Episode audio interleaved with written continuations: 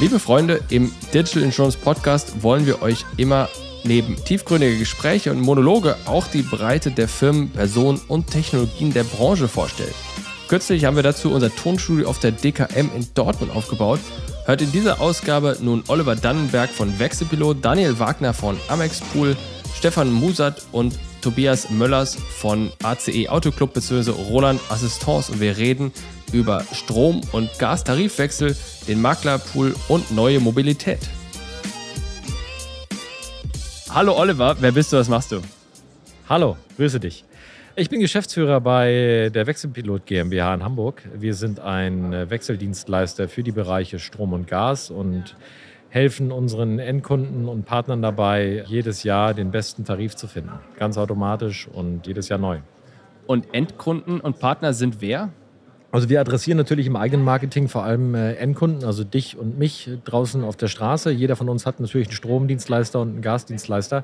Auf der anderen Seite adressieren wir eben halt aber auch Vertriebe, klassische Versicherungsvermittler und so weiter, die natürlich halt auch jetzt gerade das Thema Energie immer wieder von ihren Endkunden jeweils zurückgespielt bekommen und da entsprechende Lösungen zu bieten. Dafür sind wir angetreten im Jahre 2016. Das heißt, für so Endkonsumenten, für mich und alle anderen seid ihr relevant, weil ihr dafür sorgt, dass meine Preise runtergehen. Ganz genau. Also wir decken letztendlich den äh, Endkunden jedes Jahr neu in den besten Tarif um. Dabei kannst du natürlich wählen, möchtest du einen besonders ökologisch wertvollen Tarif, möchtest du den günstigsten Tarif am Markt haben. Einmal angemeldet machen wir das übrigens jedes Jahr automatisch. Das heißt, du musst, anders als bei anderen Vergleichsportalen, musst du nicht jedes Jahr aktiv werden. Wir machen das ganz einfach jedes Jahr ganz verlässlich, automatisch, übernehmen die Kommunikation mit den Versorgern und äh, diesen Service stellen wir eben halt auch unseren Vertriebspartnern, unseren äh, Maklerpools und so weiter zur Verfügung. Ach, und deswegen seid ihr auf der DKM, weil ihr im Ganz Grunde genau. mit, mit euren Partnern hier sprecht, um dann gemeinsam euer.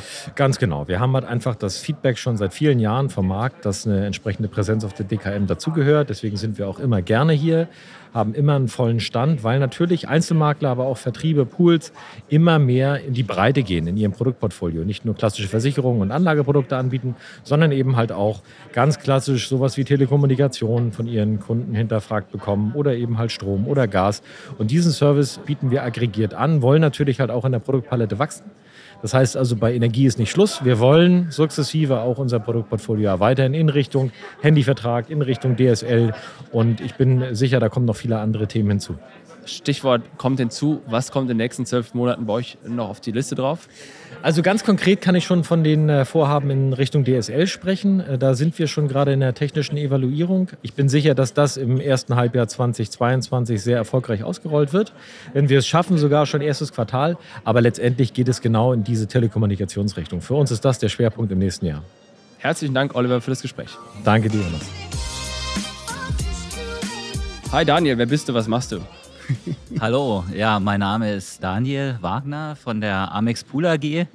Wir sind mit über 4400 Versicherungsmaklern und Finanzdienstleistern eine feste Größe in den letzten 40 Jahren im deutschen Poolmarkt geworden. Wir sind bundesweit tätig und der Makler kann bei uns auf einer hybriden Plattform von der klassischen Versicherungslösung bis hin zu speziellen Rahmenvereinbarungen alles finden. Unsere Kernkompetenz selber liegt in branchenspezifischen Deckungskonzepten. Und da können wir alles im Prinzip von der gewerblichen bis zur privaten Kompositsparte und dem Kfz-Geschäft abbilden. Und jetzt natürlich interessant, weil in meiner Beratung mit Versicherern merke ich oft, dass Digitalisierung für die relevant ist, aber im Grunde erst dann relevant ist, wenn es Umsatzergebnis bringt. Und viel mehr noch, dass eigentlich, was ja sehr stark unter Feuer ist, ist dieser der Vertriebsweg. Das heißt, eigentlich ist die Digitalisierung bei euch Maklern und Pools viel stärker als bei den Versicherern. Oder wie siehst du das? Genau, also ich sehe das absolut so. Wie gesagt, wir sind auch dabei, uns diesem äh, Prozess anzugleichen, dass wir eben die analogen Prozesse in digitale umwandeln und dabei den. Aber welche analogen Prozesse? Also den Abschlussprozess beispielsweise? Oder welche Prozesse meinst du auch interne Backoffice-Prozesse? Genau, also im Prinzip alles äh, muss digitalisiert werden. Im Prinzip von den Vergleichsprogrammen äh, bis hin zum Abschluss. Der Makler möchte eben ein System vorfinden, wo er nicht nur, sage ich mal, einen Vergleich beispielsweise findet, sondern er möchte eine komplette Strecke haben, dass er den Kunden von der Erstberatung im Prinzip bis zum Abschluss auch begleiten kann, ja. Und wie siehst du das quasi, dass ihr noch mehr auf digitale Vertriebswege geht, gerade jetzt äh, hier Corona und all sowas, Remote-Beratung. Wie relevant siehst du das? Wird es davon mehr geben, weniger oder was ist deine Perspektive?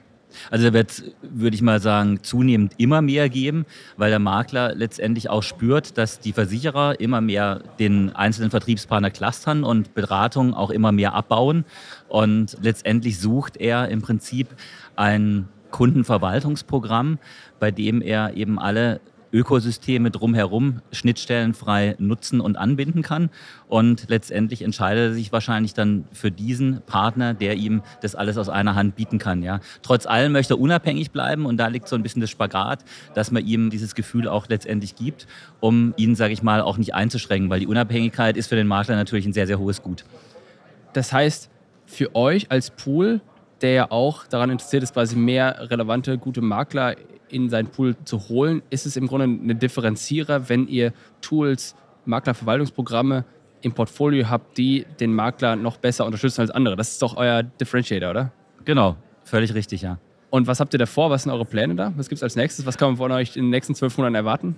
Also wichtig ist eben, wir selber sind natürlich auch ein kleiner spezialisierter Pool, das habe ich ja schon angesprochen, dass wir sehr stark uns auf gewerbliche Deckungskonzepte fokussieren und das Investitionsvolumen wird in den nächsten Jahren sehr, sehr hoch sein, eben um in diesem Bereich letztendlich ganz oben mitspielen zu können. Wir selber haben uns jetzt auch eine strategische Partnerschaft mit der Quality Pool GmbH aufgebaut, weil wir unter dem großen Dach des Hypoport-Netzwerkes, ein MDAX-notiertes Unternehmen, natürlich die Möglichkeit haben, mit der Smart Insurtech, die auch dort beheimatet ist, letztendlich in technologische Bereiche vorzudringen, die uns so als kleiner spezialisierter Pool, wie gesagt, nicht möglich gewesen wären. Und was glaubst du, sind jetzt noch die großen Hürden, die auf Makler an sich zukommen, auf die Pools, auch vielleicht auf euch spezifisch? Welche Hürden siehst du in der Zukunft? Also wichtig wird es eben sein, dass man es schafft, ihn äh, an dem Punkt abzuholen, wo er das Gefühl hat, äh, den Makler. Oder genau, den, den Makler. Mhm. Wir, unsere Kunden sind ja die Makler, genau. ja. Ich biete ihm hier eine Heimat, wo er genau das vorfindet, was ich eben auch vorhin angesprochen hat und wo er auch wiederum seinen Kunden dann entsprechend bedienen kann. Und ich denke, ganz, ganz wichtig ist, dass man hier Themen wie Datenqualität, Daten sind das Gold der Zukunft, sagt man immer. Ja. Dann äh, auch die reibungslose Migration und die Datenhoheit dabei ganz, ganz stark berücksichtigt. Ja. Und wie siehst du das, das ganze Thema AI? Ich meine, jetzt kommen ja viele um die Ecke, die sagen, ich glaube, wir haben auch einen Podcast gemacht mit SAS, Felix und Andreas zum Thema AI, um Vertriebsentscheidungen zu unterstützen. Nach dem Motto, guck mal hier, der Kunde, Endkunde in dem Falle, war auf deiner Webseite, hat sich von mir zu Kfz-Produkten informiert, willst du den nicht mehr auf Kfz ansprechen? Wie siehst du das in eurem Portfolio? Wie relevant ist das? Habt ihr sowas vor? Wird das in eurem MVPs äh, Maklerverwaltungsprogramm integriert oder wo steht ihr da bei dem Thema AI? Genau, auch das muss zunehmend integriert werden, ja, das ist keine Frage, weil das klassische Maklerbüro muss einfach von den analogen Prozessen entlastet werden. Das heißt, der Makler sucht letztendlich eine verwaltungsarme Umgebung, die er nutzen kann und das kann man eigentlich fast nur noch durch künstliche Intelligenz letztendlich schaffen, ja. Danke Daniel, das war super. Sehr, sehr gerne, danke.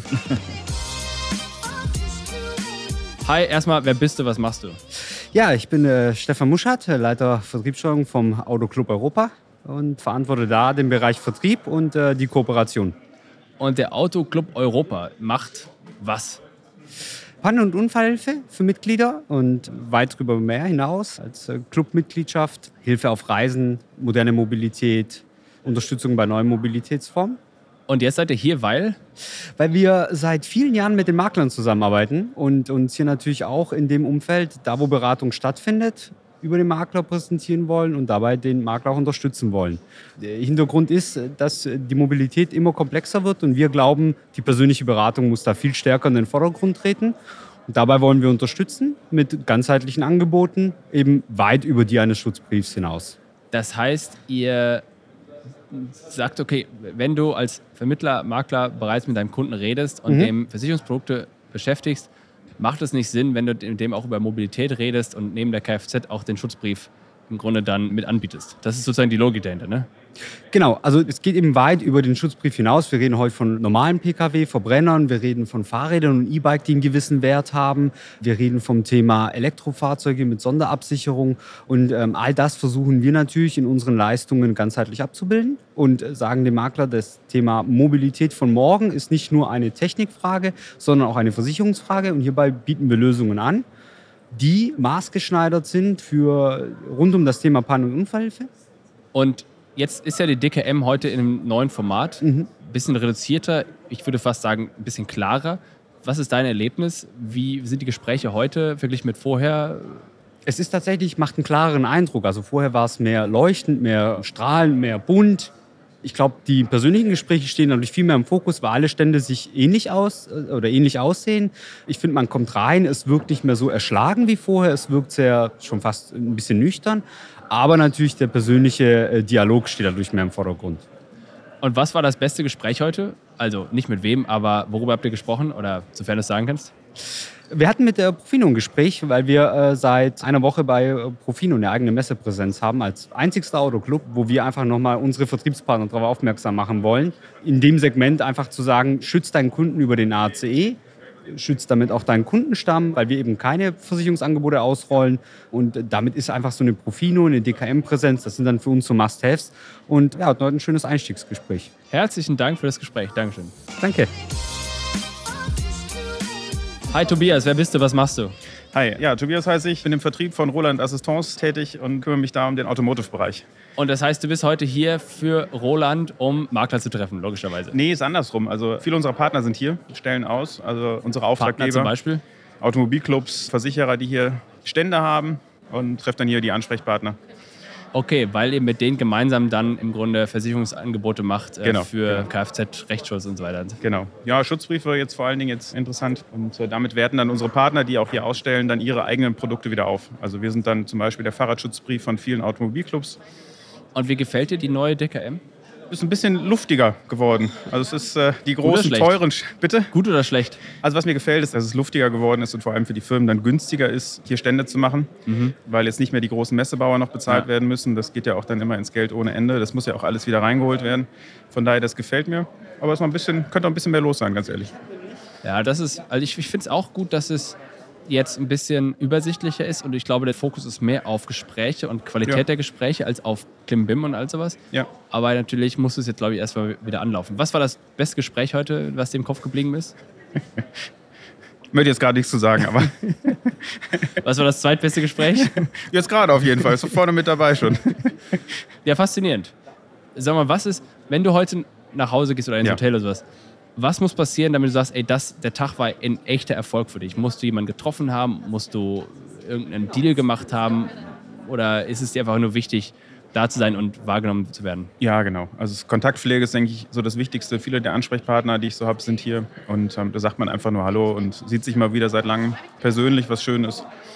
Ja, und Vertrieb ist ja immer dann sehr langfristig in meinen Augen. Also man macht heute ein Gespräch und das Geschäft kommt nicht morgen, sondern das Gespräch kommt übermorgen oder im übernächsten Jahr dann erst muss man da ja langfristig arbeiten und dann kann man den Erfolg dann selten sofort sehen. Da muss man dann ein bisschen langfristiger denken.